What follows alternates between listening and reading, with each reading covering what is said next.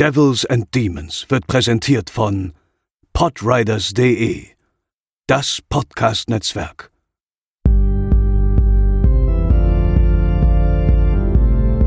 They're coming to get you, Barbara.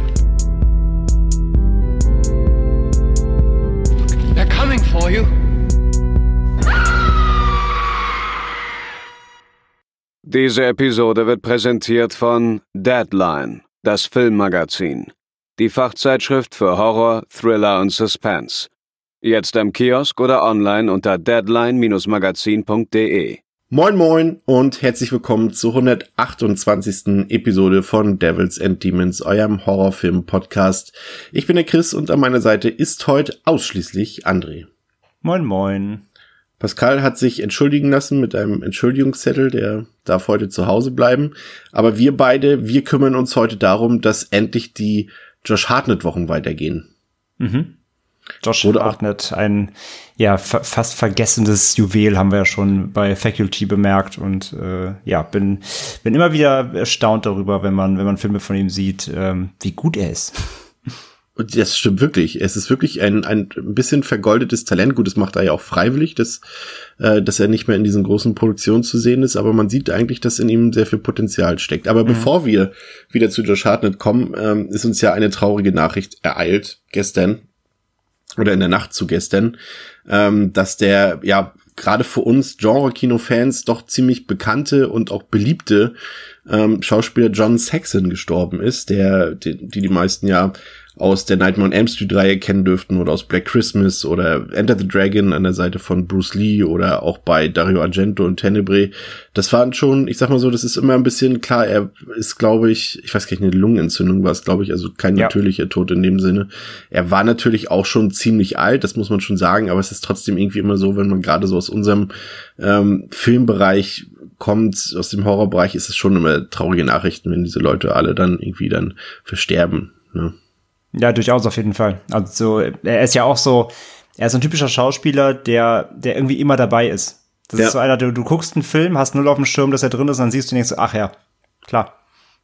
Eigentlich immer, er kann, ja, ist immer sympathisch. Er kann so Fieslinge bringt er charismatisch rüber, aber auch die gutherzigen Rollen ähm, bringt er irgendwie rüber. Also ist ein Schauspieler, den man irgendwie nie böse sein kann oder so. Der wirkt immer sympathisch dabei. Also wirklich ein großartiger Schauspieler, der hat einfach auch 60 Jahre lang Filme gemacht. Ne? Das ist Wahnsinn, Wahnsinns äh, Repertoire, ja. Ja, beeindruckende Leistung. Da hat er auch wirklich in, war sich auch für nichts zu schade, hat, hat im Italo-Kino mitgespielt, in billigen Slashern, aber auch einfach in hochwertigen und guten Filmen. Und ähm, da kann man einfach nicht meckern, ja. Ja, nicht meckern können wir, glaube ich, heute, ich bin mir gar nicht sicher bei dir, aber ich sag's für mich schon mal, äh, können wir auch über den heutigen Film tatsächlich nicht, denn wir reden über 30 Days of Night, dem Vampirfilm aus dem Jahre 2007 mit eben Josh Hartnett in der Rolle. Und du hast mich noch darauf hingewiesen, das ist vielleicht für die Hörerinnen und Hörer ein sehr wertvoller Hinweis, äh, der ist auf Prime der Film, kann das sein? Genau, auf Amazon Prime habe ich ihn selber geguckt, weil ich habe nach dem Umzug jetzt immer meine Filmsammlung noch nicht ausgepackt. Das werde ich jetzt erst die Woche mal tun. Und äh, ja, war dankbar, dass ich ihn deswegen nicht aus der Kiste kramen musste und suchen musste, sondern dass er bei äh, Prime zu haben ist aktuell im, im äh, also im, im Prime-Abo, so, ja. Ja, ist ja perfekt. Also wer den Film von euch nicht im Regal hat, der kann da den Film quasi direkt noch am besten vor, der, bevor ihr diese Episode hört, also jetzt abbrechen, Film gucken, weiterhören, macht am meisten Sinn. Und für alle anderen gibt's jetzt erstmal den Trailer zu 30 Days of Night.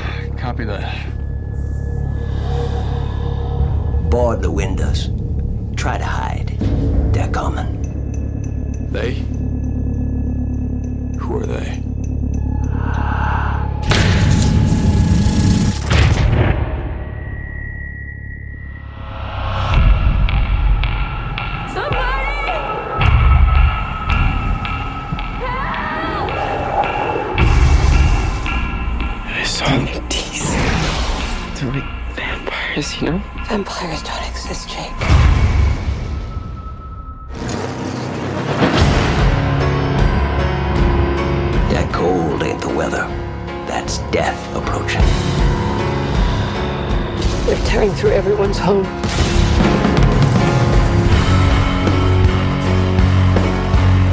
We can last the month.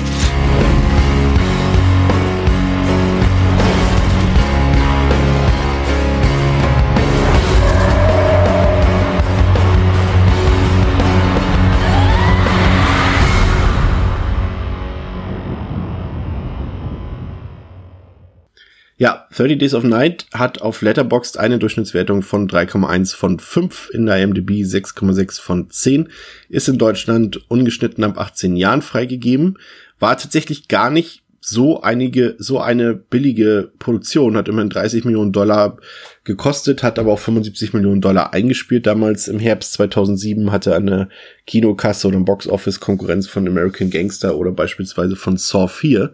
Und interessant finde ich an dem Film ist, dass der ja produziert ist von Robert Tappert und von Sam Raimi, die ja unter anderem für die Tanz der Teufel Saga zuständig sind. Äh, und Sam Raimi den tatsächlich auch drehen konnte, jetzt äh, drehen sollte. Jetzt, wo du den Film gesehen hast, und ich weiß jetzt nicht, ob du mit der Comic-Vorlage vertraut bist, aber kannst du dir diesen Film auch als Raimi-Stoff vorstellen?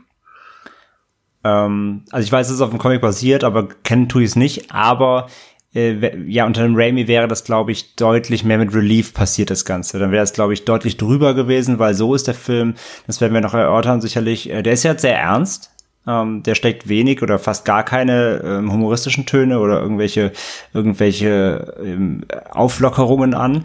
Und ich glaube, unter dem Raimi wäre das deutlich skurriler und ähm, ja, vielleicht so ein bisschen fast ein bisschen augenzwinkerner geworden, eher Richtung seiner ja bekannteren Werke Evil Dead und Co. Ich könnte mir das vorstellen, dass es so ein so ein eher eher fast schon Fun-Splatter geworden wäre unter seiner Leitung. So ist es ja doch ein sehr ernster Film. Ja, Regie geführt hat David Slade, äh, der auch eine sehr seltsame Vita hat. Also hat un Total, ja. 30 Days of Night, was ja, so viel sei verraten, zumindest für mich schon mal ein ziemlich guter Film ist. Hard Candy, ja, mögen viele. Ich war, bin nicht so ein großer Fan davon, aber rein thematisch grenzt er sich ja dennoch, egal wie man ihn findet, ziemlich ab von seiner Twilight-Produktion, nämlich Eclipse, die er gedreht hat. Also es ist schon mal ein sehr buntes Potpourri, würde ich mal behaupten. Ja, es ist eine sehr skurrile Mischung, finde ich auch. Ich habe auch ganz vergessen, dass er einen Twilight gedreht hat. Das habe ich gestern noch mal nachgeschaut, dann ähm, nach dem Film gucken und ja, war auch kurz verwirrt. Hatte ich nicht auf dem Schirm. Hat er wahrscheinlich auch selber nicht mehr auf dem Schirm. Und denkt jedes Mal, wenn der Letterbox auf, ach du liebe Neune. Denkt sich Josh Hartnett auch bei vielen seiner Filme, aber hier nicht. Ähm, also Josh Hartnett hatten wir schon erwähnt. Ansonsten eigentlich auch eine, sag ich mal jetzt nicht unbedingt jetzt eine Triple-A-Besetzung, aber trotzdem eigentlich alles bekannte Leute. Melissa George, die ja auch Genre-Erfahrung hat, Sachen Dark City, Lonely Place to Die oder auch Mulholland Drive hat sie auch mitgespielt. Ja, Danny genau. Houston ist dabei, Ben Foster, also das sind alles bekannte Gesichter und äh, die auch, so viel sei auch schon mal verraten, auch tatsächlich zum Gelingen des Films beitragen. Ähm, André, du hast jetzt die großartige Aufgabe, Pascal heute zu ersetzen und den Zuhörerinnen und Zuhörern kurz mal zusammenzufassen, worum es in 30 Days of Night geht. Gerne. In Barrow, der nördlichsten Stadt Alaskas, herrscht Aufbruchstimmung. Der letzte Sonnentag geht dem Ende zu, es stehen 30 Tage bevor, in denen die Sonne nicht aufgehen wird. Doch den Verbliebenen stehen keine ruhigen Tage bevor, denn Telefone werden verbrannt, Schlittenhunde getötet und schließlich fallen alle elektrischen Verbindungen aus. Als ein geheimnisvoller Fremder in der Stadt auftaucht und mysteriöse Warnungen ausspricht, ist es schon zu spät. Eine Gruppe von Vampiren ist in der Stadt und will das Ausbleiben des Sonnenaufgangs für ein längeres Blutfest nutzen. Es kommt zum Massaker, die Überlebenden müssen sich verstecken, 30 Tage lang. Dankeschön. Ich finde, das hast du nicht ganz auf dem Niveau, wie wir es gewohnt sind, gemacht, aber es war schon mal. Du, Pascal, ist halt einzigartig, da komme ich nicht ran. Aber äh, du hast es schon gut auf den Punkt gebracht. Ich finde ja, allein das Grundsetting, diese Grundprämisse, du bist in Alaska, auch wenn es in Neuseeland gedreht ist, aber du bist äh, fiktiv in Alaska. Die nächste Straße ist viele, viele Kilometer weg oder die nächste große Stadt, besser gesagt. Es ist Polarnacht. 30 Tage lang dunkel, das ist zum einen ein perfektes Setting für einen Horrorfilm, finde ich. Und natürlich auch ein perfektes Setting für Vampire, ne? Es liegt, es liegt quasi auf der Hand. Also ähm, das die, die, die Außensituation, die, die Prämisse des Films, äh, ja, schreit nach einer Umsetzung quasi. Also das ist wirklich optimal, ja. Und gerade für das Thema natürlich. Und damit hält der Film ja auch äh, überhaupt nicht hinterm Zaun. Also kann man ja auch mal nochmal sagen, äh, für alle, die den jetzt nicht kennen, es ist kein Film, der jetzt irgendwie bis zur Hälfte versteckt, dass es um Vampire geht, wie jetzt in From Dust Till Dawn oder so, sondern es ist halt, das ist halt sehr, sehr klar. Ja, und äh, das geht auch relativ ähm, zügig der Anfang vonstatten. Also wir lernen, bekommen eine kurze Einführung von den Figuren, lernen schnell kennen, dass Eben, äh, gespielt von Josh Hartnett, äh, ein Sheriff ist dort im Barrow und unsere Hauptfigur ist und er ist getrennt von seiner Frau Stella, die auch weg will, also die jetzt noch vor Einbruch der Polarnacht unbedingt Barrow verlassen will, ähm, hat dann noch einen Unfall und steckt fest und muss deswegen natürlich im Barrow bleiben, was natürlich zum einen äh, diese zwischenmenschliche Komponente hat, aber natürlich auch eine Spannungskomponente mit sich bringt. Und ähm, der hat am Anfang, muss ich sagen, aber es zieht ja auch durch, durch den ganzen Film, deswegen vielleicht gleich mal der Aspekt schon mal genannt. Ziemlich schöne Bilder, muss ich sagen. Also ich finde, der ist richtig gut gefilmt. Du hast zwar natürlich hier und da so ein paar CGI-Ergänzungen, sage ich mal, gerade auch wenn, also die haben ja diese, diese, diese Holzstadt quasi, Barrow haben sie ja quasi nachgebaut in mhm. Neuseeland, ähm, größtenteils. Also es sind schon alles echte Settings, aber du siehst dann halt so bei Totalen oder so bei, bei Panoramaaufnahmen siehst du halt, dass mit CGI ein paar Gebäude ergänzt wurden und hier und da ist auch mal ja, sind halt ein paar CGI-Ergänzungen, aber ansonsten ist es echt gut gefilmt. Nur eine Sache, die hat mich von Anfang an gestört, und das ist diese Wackelkamera. Ich weiß nicht, wie es mhm. dir der Gang ist, aber ich fand, das hat sehr viel von seiner Wirkung genommen das Ganze. Also es ist immer, die Kamera ist nie so ruhig, aber es ist so unangenehm unruhig irgendwie. Ich weiß schon, warum sie sie gewählt haben, glaube ich, weil der Film ja auch diesen, er will ja dieses Chaos ziemlich produzieren, ne? Also dass, dass die, die, die Bewohner, die Einwohner, die wissen nicht, was los ist. Ähm, es, es beginnt ja so ganz ähm, ja am Rande, so hier und da verschwindet jemand, es schallen Schreie durch die Nacht.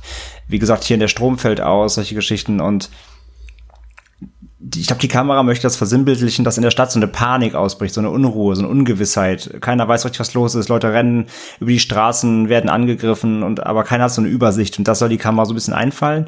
Ich gebe dir aber recht, dass es ein bisschen anstrengend ist. Aber ich glaube, das hat schon, es hat schon audiovisuellen oder beziehungsweise in dem Sinne einen visuellen vor allem Grund, ähm, warum das, glaube ich, so gewählt ist. Es soll diese, diese, dieses Chaos in der Stadt symbolisieren. Aber ich gebe dir vollkommen recht, es ist ein bisschen, es ist ein bisschen anstrengend.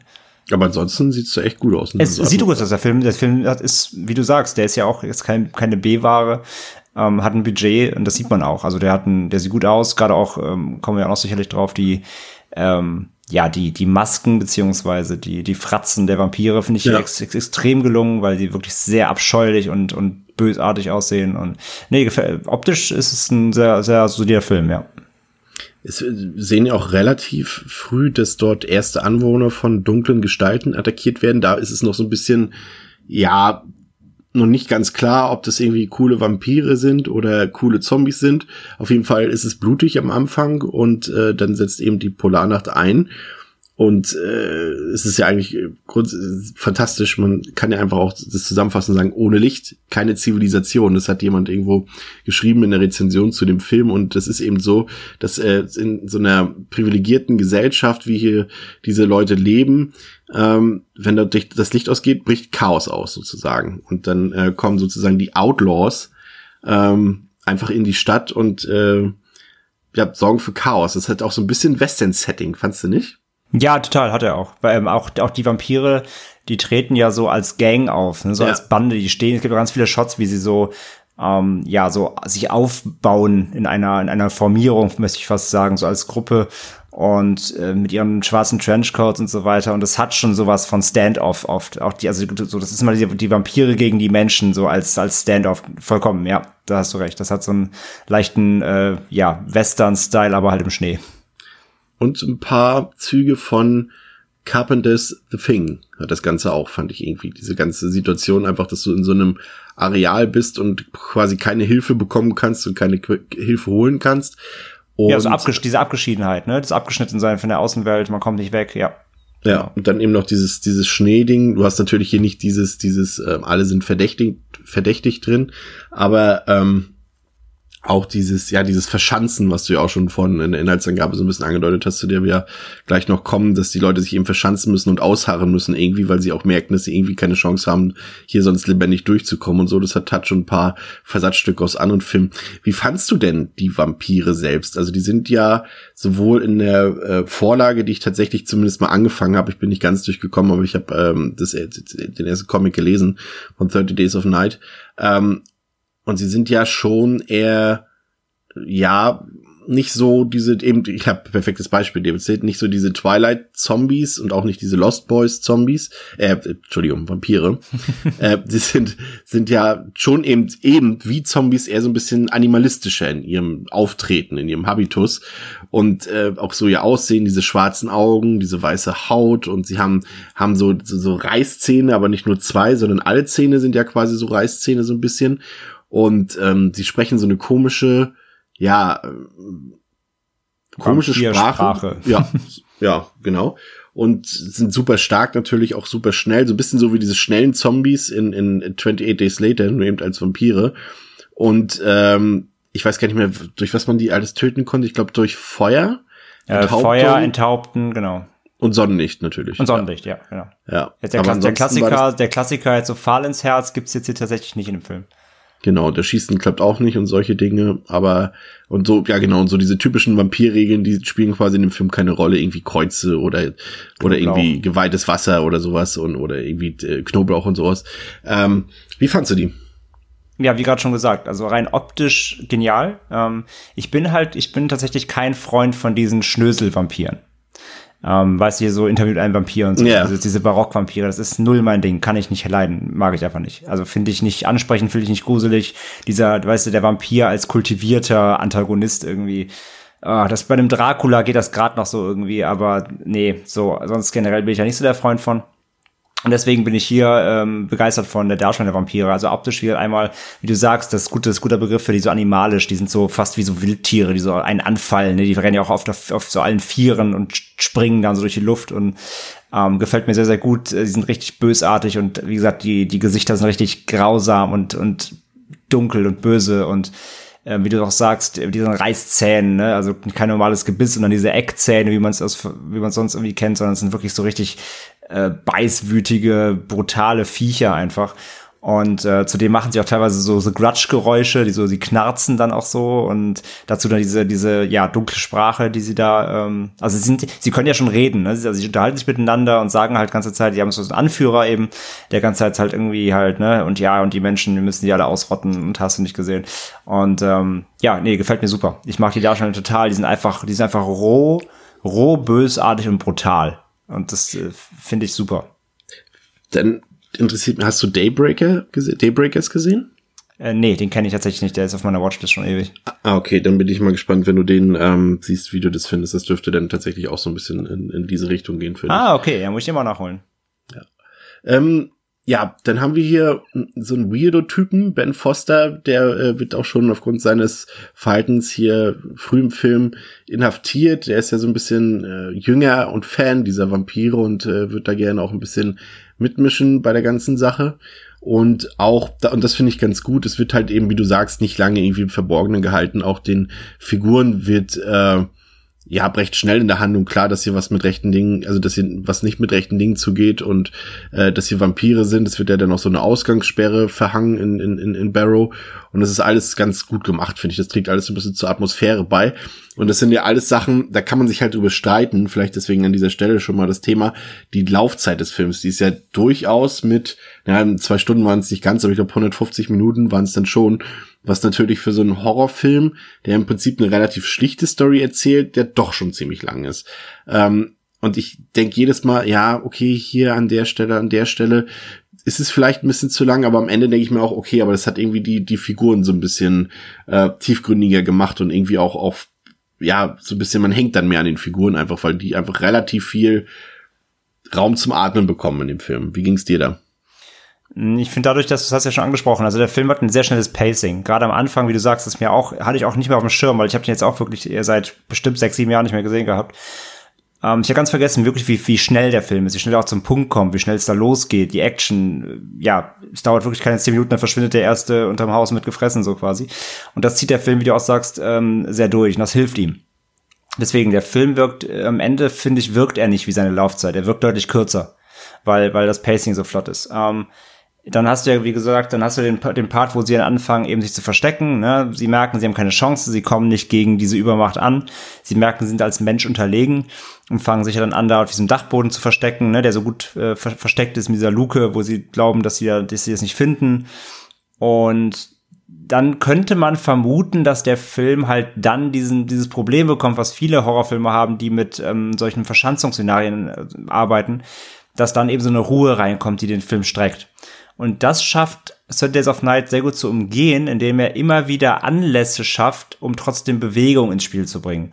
Ja, dann, dann sagen sie, okay, und die, es, ist, also es geht ja um 30 Tage und die Zeitsprünge sind teilweise sehr krass. Ne? Also es springt direkt, glaube ich, mal vom ersten am zweiten Tag auf den siebten in der ersten, im ersten Sprung quasi. Und dann kommt halt so, ja, okay, wir sind jetzt hier seit, seit vier, fünf Tagen schon auf dem Dachboden. Ähm, wenn wir hier weiter überleben wollen, brauchen wir halt Vorräte. So, dann geht halt, dann wird halt ein Trupp losgeschickt, die Vorräte sammeln sollen. Da geht natürlich auch wieder was schief. Es gibt wieder Actions, wird wieder gefressen. Nur zwei von acht Leuten schauen zurück nach dem Motto so und ähm, dann, keine Ahnung, dann kommt das nächste Szenario, wo der demente Großvater glaubt, er muss jetzt aufbrechen und verlässt plötzlich den Dachboden und rennt raus und einer hinterher, der Sohn, und dann gibt's wieder Action. Ne? Also der, der Film schafft immer, vielleicht manchmal ein bisschen zu gezwungen, Ne, das ist natürlich so die Sache, so, okay, der Deal ist so, wir haben keine Chance, wir wollen uns verschanzen, aber trotzdem müssen jetzt irgendwie Bewegungen rein, also müssen, muss sich was erdacht werden. So, aber ich fand das trotzdem, ist geschenkt, so, es funktioniert trotzdem ganz gut, ähm, dass immer wieder Szenarien aufgemacht werden, damit Bewegung ins Spiel kommt. Und das macht der Film eben durchgehend, trotz dieses Verschanzungs- und Versteckszenarios und dadurch wird nicht wieder A nicht langweilig und B, da, ähm, ja, wirkt er nicht so lange, wie er eigentlich ist, finde ich wenig beeindruckend fand, äh, das war auf jeden Fall Danny Houston, der hier ja mal richtig beeindruckend massiv und rabiat zu Werke geht, quasi als Gangleader dieser äh, Vampirgruppe dort. Und ähm, das hat, hat er richtig gut gemacht, fand ich. Also da ist, ich werde jetzt nicht sagen, dass ich Angst hatte vor ihm, aber er war schon ein bisschen zum Fürchten. Und, ja, und er hat ja, er hat, finde ich, auch als Anführer, hat er da noch so, ähm, er sticht so ein bisschen raus äh, gegenüber dem Rest der Vampire, finde ich. Er ist doch der eloquenteste unter den wütenden. Das, das meine ich. Er hat noch so, so, so den leichten intellektuellen Touch und der Rest ist dann wirklich so die Meute. Und er hat so als Leader, er ist zwar auch bösartig und, und wirklich auch, auch finster, ähm, aber ich finde, genau, er hat noch so gerade so diesen letzten Schliff, ähm, ja, so, so Zivil Zivilisation in sich, ja. ähm, dass ihn auch so zu, zu, dass ihn, dass ihn zu was Besonderem macht. Und das finde ich auch, klappt sehr gut, ja. Ja. Ja, und die Blutsauger, die feiern dann quasi eine richtige Party in Barrow und schnappen sich irgendwie jeden, der nicht bei drei auf Bäumen sitzt. Und äh, da gibt's auch echt ein paar, muss ich sagen, ein paar echt harte Szenen. Ähm, oh ja. Da, die jetzt vielleicht gar nicht so, ja, doch grafisch sind die auch durchaus hart, aber auch so einfach die, diese ausweglosen Situationen, die da teilweise gezeigt werden. Also, ich weiß nicht, ob du dich an die Szene erinnerst, in der die eine Frau dort so eingekreist wird von den Vampiren und so nacheinander attackiert wird und immer mehr von ja. ihrem von ihrer Haut zerfetzt wird und die sie als die sie als Lockvogel nehmen, um die anderen rauszulocken. Ja. Das war schon eine ziemlich beeindruckende und auch echt krasse Szene, muss ich sagen. Also die natürlich zum einen gut ist, aber auch echt unerwartet hart ist. Und das finde ich gerade an diesem Film gut. Es ist letztendlich ja, ich meine, bei einem Budget von 30 Millionen, da müssen wir ähm, uns nicht drüber unterhalten. Es ist natürlich ein Film, der den Mainstream anspielen soll, aber ich finde trotzdem gut, dass der eben kaum Kompromisse eingeht, um dort zu landen. Hm. Also ich finde schon, dass der eigentlich schon äh, fast, also wenn ich, wenn, nehmen wir nur als Vergleich so einen Film wie, wie der noch teurer war, aber äh, World War Z zum Beispiel, der auch ganz klar ein Zombie-Film ist oder ein Epidemie-Film ist, ähm, der auch für das Mainstream-Publikum ausgelegt ist und der war zum Beispiel bei weitem nicht so brutal und hart wie nee, der Film. gar nicht. Gar nicht. Nee, nee. Nee, ich war auch wirklich noch mal überrascht aufgrund der Härte. Hatte ich auch nicht auf dem Schirm. Ähm, haben mich einige Szenen noch mal, wie du sagst, entweder aufgrund der, der Konsequenz überrascht. Er ist halt wirklich sehr konsequent und wie gesagt auch überhaupt nicht lustig und er ist null, er hat keine, er hat keine, er hat keine auflösenden Höhepunkte irgendwie, die dich mal durchatmen lassen, sondern er zieht diese, diese Ausweglosigkeit und diese, diese Tristesse und diese Härte ja auch dann durch. Ähm, aber eben, er hat auch tatsächlich ein paar richtig harte Blätter-Szenen, die ich auch nicht mehr auf dem Schirm hatte. Also da gibt's ein paar, äh, wo dann auch George Hartley zum Beispiel die den einen oder anderen später. mit der Axt bearbeitet, genau, auch dem, dem, ähm, dann am Ende bei dieser, bei dieser Müllschlucker da, wo der eine reinfällt, wo er dem, wo er dem einen Vampir dann da dem, ähm, den Kopf da auch abhackt mit mehreren Ja. Axtschlägen so in den Nacken und alles in der Aufnahme. Das ist schon A, gut gemacht, tolle Effekte. Ähm, und, und B, wirklich echt drastisch für so einen Film, ja. Ja. Und so, so ist, kommen auch wirklich keine Längen auf. Das, der hat echt so auch so ein paar schöne Highlight-Szenen bei, auch wenn, wenn ich mich an das kleine Vampirmädchen dort erinnere. Oh ja, das ist auch die, bitter. Die natürlich, das finde ich witzig, dass sie halt äh, so, ein- so, so ein kleines Mädchen darstellen sollen. Ich glaube, das ist eine äh, längst erwachsene Schauspielerin damals gewesen, weil man an ihrem Oberarm auch ähm, das Logo von den einstürzenden Neubauten tätowiert sieht auf dem Arm. Ich glaube nicht, dass ein kleines Mädchen das schon Echt? gehabt hätte. Ja, ja, das wenn man das Bild anhält, sieht man das. das recht, Aber die hat doch so eine, die hat doch so eine Winterjacke an. Nee, die hat die Oberarme frei. Muss mal gucken nochmal. Ach nee, das war's. Nee, Entschuldigung. Ich habe das, ich hab's, ich hab's falsche Mädchen verwechselt. Ja, nee, du hast recht, ja. Ja, das ist ganz interessant. Ja, aber, aber das sind alles so ein paar beeindruckende Szenen oder wie sich der, der Typ, der auch bei Sons of Anarchy mitgespielt hat, dort mit diesem komischen, ja, was war denn das für ein Gerät? Es war so eine Art Schneeflug, aber so ein, so ein Ding, was halt so große Schneewände durchbohren kann, sowas in der Art, ne? Und, und wie der sich dort durch die Vampirhorden durchmetzelt, auch ein schöner Action-Moment und das ist echt, echt ziemlich gut. Ist aber auch leider, die- ist aber auch leider die dümmste Szene im Film, wo er sich dann, opf schon, wo er ja. sich dann opfert und nicht mal drei Sekunden noch wartet, um alle zu erwischen, sondern er sprengt sich zu früh und erwischt so, glaube ich, einen. Also das dümmste Selbstopfer aller Zeiten eigentlich. Ähm, das ist ein bisschen schade, ja. Ja, ja, da können wir uns gleich, äh, kommen wir noch zu einem Thema, die das auch so ein bisschen dazu passt. Ähm, unsere Figuren bewegen sich dann wirklich in eine ausweglose Situation und das hat dann eben genau diese The Thing ähm, Motive auch so ein bisschen und das wird dann auch zwischenzeitlich haben wir halt dieses Kammer Kammerspiel und eben diese Western-Elemente drin und das macht echt Spaß. Also es ist echt äh, gut gemacht, weil du halt auch eben auch durch die Besetzung, die eben auch toll agiert, allen voran eben Josh Hartnett, ähm, die das Ganze so ein bisschen aufwerten und er selber ist ja der Held der Geschichte und, und wenn wir jetzt zum Finale des Films kommen, ähm, da streitet man sich so ein bisschen drüber. Er sieht die einzige Möglichkeit, dort rauszukommen, darin, dass er selber diesen finalen Schritt machen muss, indem er die Seite wechselt zu den Vampiren und sich quasi selber beißen lässt und zum Vampir wird und dadurch ähm, seine liebsten Menschen retten kann. Streitbare Lösung des Problems. Wie fandst du's? Bin ich seit äh, seit dem ersten Mal vom Film kein Fan von tatsächlich. Ähm, das Problem, was ich dabei habe, ist und ja, jetzt wir reden über Logik in einem Vampir-Horrorfilm, aber trotzdem auch so ein Film hat Regeln und äh, Josh Hartnett kann oder der Charakter kann im Moment in dem Moment, wo er das unternimmt und tut oder plant, er kann ja nicht wissen, was mit ihm passiert, wenn er das macht. Ja, alle, alle anderen, also rein von der Logik der Figur her, alle anderen, die er auch jetzt in dem, auf seinem Weg dorthin in den Ta 30 Tagen getroffen hat oder erlebt hat, wenn sie gebissen wurden, haben sich eben auch in Vampire verwandelt, das weiß er, aber wurden eben auch böse und haben ihn angegriffen. Ja, sie wurden auch Menschen, wollten Menschenblut und äh, wurden eben, äh, eben auch zu wilden Bestien. Und ja, er kann, woher soll er denn wissen, dass das bei ihm nicht auch passiert und er nicht seine Freunde instant angreift, so. Und ja, passiert ja dann nicht, ne? Und er, er wird ja dann quasi, er kriegt die Kräfte der Vampire, aber ist trotzdem noch im menschlichen Geist und greift dann quasi den Vampirober, so Vampiroberhaupt an. Aber ja, wie gesagt, er kann das ja nicht ahnen. Also es hätte ja eigentlich laut seiner Logik, die ja eigentlich das, was er weiß über den, diesen Virus oder wie man immer das nennen will, über dieses Phänomen, ähm, ja, müsste er eigentlich denken, okay, wenn ich mir das jetzt irgendwie, er spritzt sich das ja, ne, was, er Ja. weiß ja auch nicht, ob das, ob das funktioniert, alle anderen werden ja gebissen. Ähm, aber ja, nach, der- nach der Logik müsste er eigentlich denken, hm, okay, wenn ich zum Vampir werde, werde ich auch, ähm, ja, ein Monster quasi und greife Menschen an. Also von daher, das ist leider ein bisschen, bisschen ungereimt, finde ich. Was mir gut gefallen hat, ähm, war diese Konstellation in Barrow, in dem Ort selbst. Weil hast es ja oft so, dass in Gefahrensituationen äh, in Filmen, ähm, explizit jetzt, dass dort immer welche so ein bisschen ausreißen und einen auf super hart tun oder auf Alleingänger tun und ich mache die jetzt alle platt oder die, die Gruppe manipulieren und das hast du hier halt in diesem Film, soweit ich mich jetzt erinnern kann, eigentlich gar nicht, sondern du hast eher dieses Motiv, dass die Bevölkerung dort, die ja sowieso ohnehin relativ klein ist, dass sie in, in so einer Gefahrensituation, in so einer Extremsituation eher zusammenhält und sich gegenseitig unterstützt. Und das fand ich ziemlich gut, weil das irgendwie eigentlich nicht so häufig ist in so Filmen. Hm, Stimmt, du hast halt nur, also an sich war ist es halt schon so eine, so eine Community irgendwie.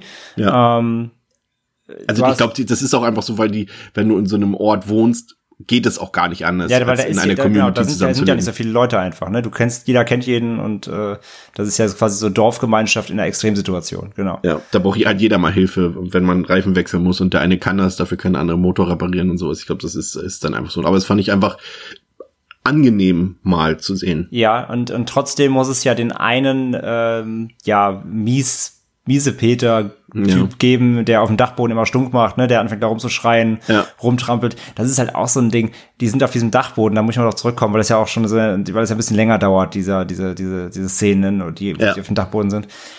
Wo sie auch dann sagen, ne, hier ist es geheim und wir müssen uns verstecken, wir haben keine Chancen, wir müssen ruhig sein und trotzdem irgendwie gehen die da ganze Zeit im Dachboden im Kreis, haben alle Schuhe an, stampfen da über den Holzboden, weißt du, es könnte jederzeit, du weißt noch nicht, ob unten im, im Haus ein Vampir ist, sehen sie ja nicht. Sie haben ja nur diesen kleinen äh, Fensterspalt, wo sie rausgucken können. Ähm, ja, der eine fängt ganz Zeit rumzubrüllen, dann sind sie sich am Streiten und ich denke mir so, Leute, vielleicht könnt ihr alle mal die Fresse halten. das finde ich so ein bisschen immer, ähm, ja, wie gesagt, es, so- es, es hat so ein bisschen rausgerissen immer, weil, ja, alle wissen um die Situation und das heißt hier, wir müssen uns hier absolut ruhig verhalten und trotzdem hier der, der, ähm, ne, der Big Guy, der auch mit seinem Schneeflug rumfährt, der wiegt ja auch locker irgendwie so 330 Kilo oder so. So ein riesiger, riesiger Kampfkoloss. Und der, der, der marschiert da im Kreis und stapft auf. Und ich denke mir, Leute, also eigentlich, äh, wenn ihr so, wenn ihr die ganze Zeit so tut, als ob die halt irgendwie eine Maus auf 250 Kilometer furzen hören können, dann müsstet ihr vielleicht noch ein bisschen ruhiger sein, damit das funktioniert. Aber ja, geschenkt. Ich fand das Ende, was du ja eben kritisiert hast, ich bin mir noch nicht ganz sicher, wie ich es finde. Ich hatte es auch irgendwie nicht mehr so in Erinnerung, also ich konnte mich nicht mehr dran erinnern. Wie gesagt, ich finde, ich finde die Idee halt irgendwie schwierig, weil nach dem Logikkonzept der Figur funktioniert sie nicht. Was Ja. dann aber passiert, dieser Endkampf an sich zwischen Josh Hartnett als als guter Vampir und eben dem Oberhaupt da der äh, der Vampir-Community, der ist an sich schon cool und der ist auch äh, cool inszeniert, wo dann alles brennt und die anderen stehen drumherum und dann fighten die da eben und Josh Hartnett beweist jetzt so quasi sein, sein, äh, seine, für seine Seite das Haupt und erledigt ihn ja dann auch, den Obervampir und so und alle anderen haben Respekt und fliehen und so. Das ist schon cool inszeniert, aber mich stört eben rein die, ähm, die Ausgangslage eben von der Logikseite her der Figur. Ja, ich glaube, das haben sie dann einfach auch, das haben sie sich entschieden, Logik oder bringen wir noch so eine emotionale Komponente nochmal Mhm. zusätzlich rein und zumindest die wirkt ja auch, also gerade so auch diese Momente, als als äh, Eben mit seiner Frau dort quasi in, auf dem Schneehügel sitzt und äh, sie den Sonnen im Sonnenuntergang sitzen, in der Erwartung, dass ähm, Eben gleich quasi sich auflöst dort. Ähm, das hatte mich schon emotional gepackt, muss ich sagen, weil man Ja, schon natürlich den so ein Happy End gegönnt hat, auch gerade eben, weil es natürlich diese Familiengeschichte auch ja eben mit sich bringt in diesem Film, dass sie ja eigentlich getrennt sind voneinander und und eben diese ja Familie löst die Probleme Message hat, das ist ja auch immer nicht verkehrt, noch eine schöne Botschaft mit reinbringen, aber es hat natürlich am das mit Ende dem, mit dem Ende auch ist natürlich, ist natürlich auch mit Ansage und schließt ja Ja. auch den Kreis, ne, weil am Anfang des Films ähm, stehen sie ja da und äh, da unterhalten sie sich ja drüber, dass dieser Spot quasi in der letzten, im letzten Abend vor dieser 30-Tage-Phase ja immer so der beliebteste Spot für, für Dates ist, weil das natürlich sehr romantisch ist, wenn man mit der, mit der begehrten, angebeteten Frau ähm, ja, den, den letzten Abend des Monats quasi, ähm, den letzten Sonnenuntergang des Monats dort verbringt. So, da, da reden sie ja am Anfang schon drüber, ganz am Anfang des Films zum Opening und genau da endet der Film ja dann auch. Ja. Ja, ich hatte den echt nicht ähm, so gut in Erinnerung. Ich habe auch noch meine alte Letterbox-Wertung gesehen, die mit der bin ich jetzt nicht mehr übereingekommen, muss ich sagen. Also ich fand so gerade eben dadurch, dass er auch halt so ernsthaft seine Prämisse durchzieht, das hat mir richtig gut gefallen und es hat jetzt mal war halt mal was anderes, dass du so ein, so ein Vampirfilm hast ohne so eine gewisse Coming of Age ähm, Motivlage oder ohne einen Romantikeinschlag und und solche Sachen. Das äh, war echt gut und ich muss sagen, der gehört für mich relativ easy äh, zur Speerspitze des Blutsaugerfilms, also zumindest im modernen Kino, wenn wir jetzt mal eben die klassischen Dracula-Sachen ausklammern, aber so an modernen Vampirfilmen ist der für mich schon so mit Top-Notch dabei. Und allein die Prämisse, ich finde sie halt, um es nochmal zu wiederholen, halt dieses, dieses Abseits der Zivilisation, das kleine Örtchen, 30 Tage, absolute Dunkelheit, das ist halt ein perfektes Szenario für so einen Film, die die, die Inszenierung ist wirklich sehr hochwertig. Du hast es gesagt, Make-up, Effekte, die paar CGI-Effekte, die sind okay. Die passen aber alles, was handgemacht ist, sieht gut aus. Schöne Bilder, tolle Atmosphäre.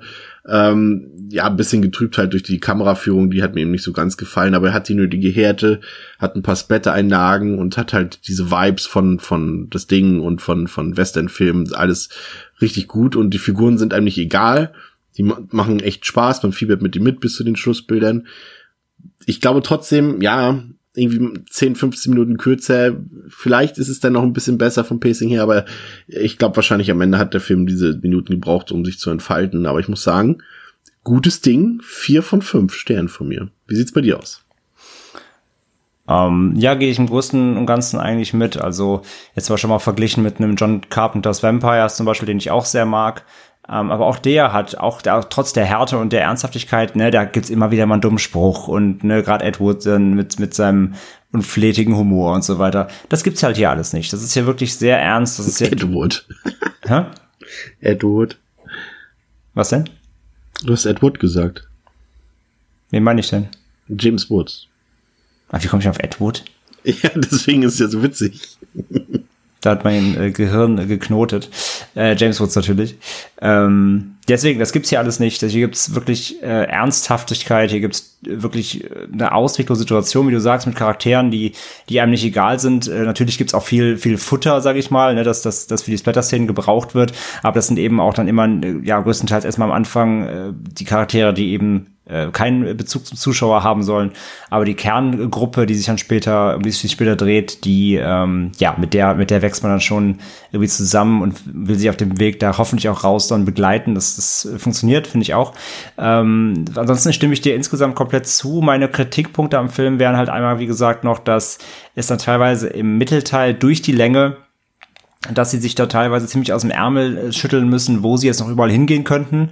Ne? Also hier noch und da ins Krankenhaus und hier nochmal in die Polizeistation und hier nochmal Vorräte sammeln und jetzt müssen wir noch den retten und machen wir Ablenkungsmanöver hier und noch eins da und ich fahre mit dem mit dem Schneeflug ins Haus und explodiere und also er überlegt sich da schon sehr viel, um eben nicht langweilig zu werden, aber vielleicht hätten dann eben, wie du sagst, so 15, 20 Minuten weniger auch gereicht, um den Film auszuerzählen. Aber deswegen, weil er trotzdem ähm, aufs Tempo drückt und es trotzdem nicht blöd ist oder so oder nicht, nicht komplett nicht aus dem, nicht, im, nicht in den Kontext passt, ist es in Ordnung.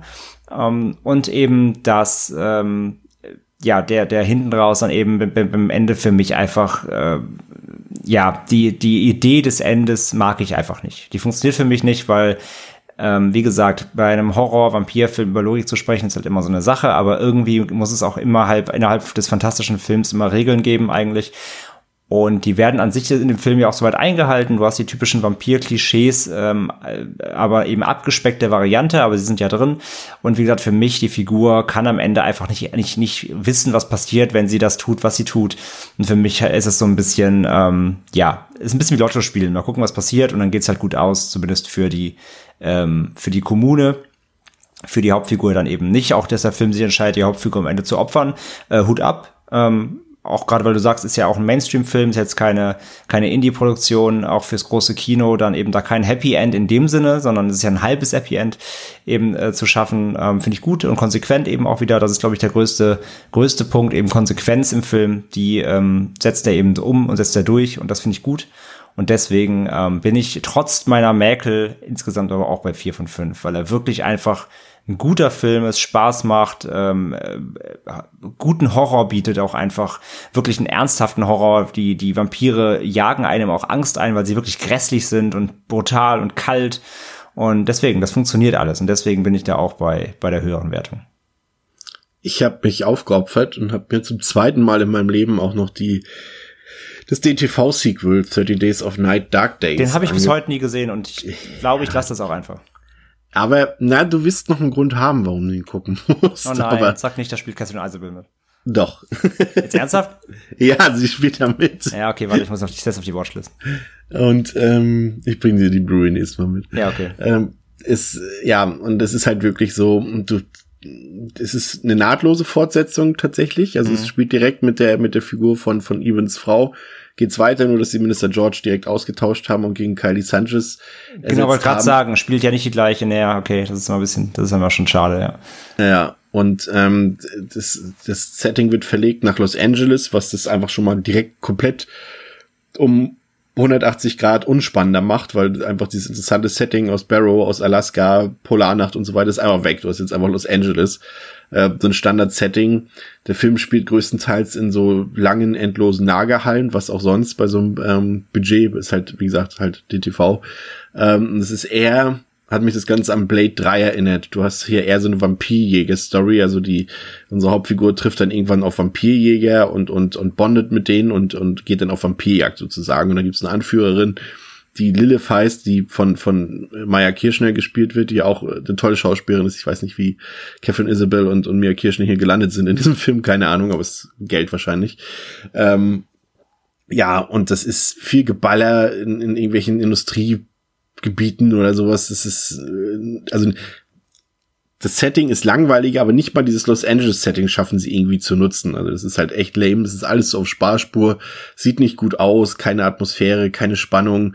Es ist super generisch. Du hast auch diesen Survival-Aspekt überhaupt nicht drin und das passt halt überhaupt nicht, weil sie halt Ton, also nicht von der Tonalität her, aber einfach von dieser Machart ähm, hat das eigentlich gar nichts mit 30 Days of Night zu tun. Es ist einfach ein wahlloser Vampirfilm, der halt einfach diesen Namen benutzt. Das ist ja auch jetzt nicht ähm, eine einmalige Sache. Das haben ja viele in Klammern Sequels zu bekannten Horrorfilmen ja so gemacht, dass sie einfach nur den Namen benutzen und eigentlich was ganz anderes erzählen.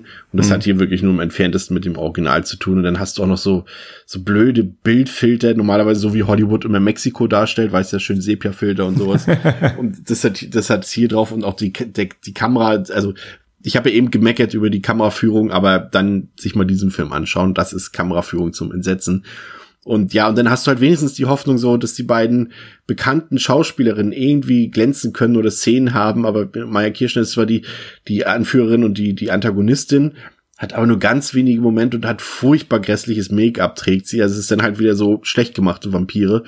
Ah, komplett verschenkt. Und Catherine Isabel ist halt, hat halt eine Rolle von, ich würde mal sagen, zusammengeschätzt 25 Sekunden auch verteilt Nein, auf zwei aber, Szenen. Aber ich werde ihn trotzdem gucken müssen. Ja, und sie hat, glaube ich, sagt ein Wort und ist auch, ihr Gesicht ist quasi gar nicht zu sehen. Es ist immer nur so ein bisschen in der Dunkelheit zu sehen. Einmal äh, geht sie mit einem Typen ins Hotelzimmer, da siehst du sie so ein bisschen, aber wenn du es, ich glaube, wenn du es nicht weißt, dann siehst du es auch nicht. Also wenn du nicht weißt, dass sie das ist, dann Gibt's fällt dir das auch YouTube? nicht. Bestimmt. Aber das reicht nicht, um es bei Letterbox zu locken, so viel sei schon mal verraten. Musst du dir schon ganz antun. Ja, der Kessel, der Kessel den Isabel Fanclub weint wieder leise. Ja. ja, also diesen Film kann man sich sparen. Also ich weiß gar nicht, was habe ich dem gegeben? Anderthalb, eben doch, ja, weil die beiden Schauspieler mitgespielt ja. haben. Aber das ist, äh, ist Schrott. Aber es gibt auch noch, es gibt, glaube ich, tatsächlich sind es Trickfilme, also, Entschuldigung, ich wollte jetzt nicht Trickfilme sagen. Ähm, gibt es nicht Animationsfilme noch davon? Ich glaube, es gibt noch einen Kurzfilm und einen Animationsfilm, wenn ich mich nicht irre. Ich gucke mal kurz nach. So, nein. Das ist ja manchmal gar nicht verkehrt. Gerade heutzutage, wenn man sich zum Beispiel diese, diese DC-Animationsfilme und so anguckt, die sind ja alle schon recht ordentlich. Und äh, wenn es da noch was gibt, dann wäre das ja noch mal eine Überlegung wert. Ich habe hier einmal 30 Days of Night Blood Trials. Das ist 40 Minuten. Is a seven-part miniseries that was released on fearnet.com that acts as a prequel to the films 30 Days of Night and 30 Days of Night Dark Days. Hm, aber da ist die Besetzung von, von, von ähm, Dark Days bei. Also eher nicht. Das ist aber eine Live-Action. Ja, hier schreibt einer, Komplettisten schniefen die 40 Minuten schnell weg. Und dann gibt's noch Dust to Dust aus dem Jahre 2008. Das geht 36 Minuten, aber das spielt immerhin Ken Forey mit, Ted Raimi und Johnny Smith aus Saw. Das ist ja schon mal ein bisschen interessanter und das ist auch ein Kurzfilm für eine Internetseite und spielt zwischen Kinofilm und zweiten Film. Trotz des minimalen Budgets kann man immerhin ein paar gute Schauspieler sehen, nichts Besonderes. Ah, nee, okay. Ich dachte, sie haben vielleicht mal so einen Animationsfilm gemacht im, in dem Stile der Comics, aber das war dann ein Irrtum. Ja. Aber die findet man bestimmt hier auf YouTube bestimmt. Kommt wahrscheinlich auch bei Netflix in den nächsten fünf, nächsten fünf Jahren. Ja, bestimmt. Ja, ähm, okay, dann haben wir es. Also, Vampirfilm, 30 Days of Night, guckt euch den an, der ist echt gut und gerade wenn ihr den eben äh, im Abo bei Prime äh, sehen könnt, umso besser. Ähm, also keine Ausrede, um den zu verpassen und das Sequel spart ihr bitte aus.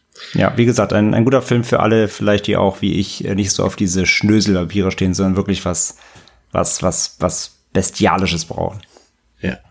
Sehr gut. Ja, danke André, dass du mit dabei warst. Schöne Grüße an Pascal. Genau. Und wir hören uns in der nächsten Woche wieder. Und zwar wird es, oh ja, Haunted House Horror. Das ist doch mal, das haben wir hier nicht so oft. Und zwar ein Klassiker aus den 70er Jahren. Ich habe gehört, es wird langweilig, aber dazu will ich erstmal nichts sagen. Wir haben hier auf jeden Fall einen Teil, den letzten schon mal in der, in, während unserer Quarantänephase äh, besprochen. Und es gibt, glaube ich, insgesamt 14, 13 oder 14 Filme, ähm, weil eben äh, die rechte Lage bei dem Filmtitel so ein bisschen so geregelt ist, dass es sich ja auf einen, auf eine True Crime Story ähm, bezieht und dadurch gibt, kann jeder einen Film danach benennen sozusagen. Und deswegen gibt es so viele vor allem schlechte Filme mit dem Namen. Aber mehr verrate ich jetzt noch nicht. Dazu dann mehr in der nächsten Woche. Vielleicht gibt's auf Twitter noch einen Teaser. Ansonsten folgt uns auf Twitter, folgt uns auf Instagram, supportet uns auf Patreon und Steady. Vielen Dank dafür und bis zum nächsten Mal bei Devils and Demons. Auf Wiederhören. Tschüss. Tschüss.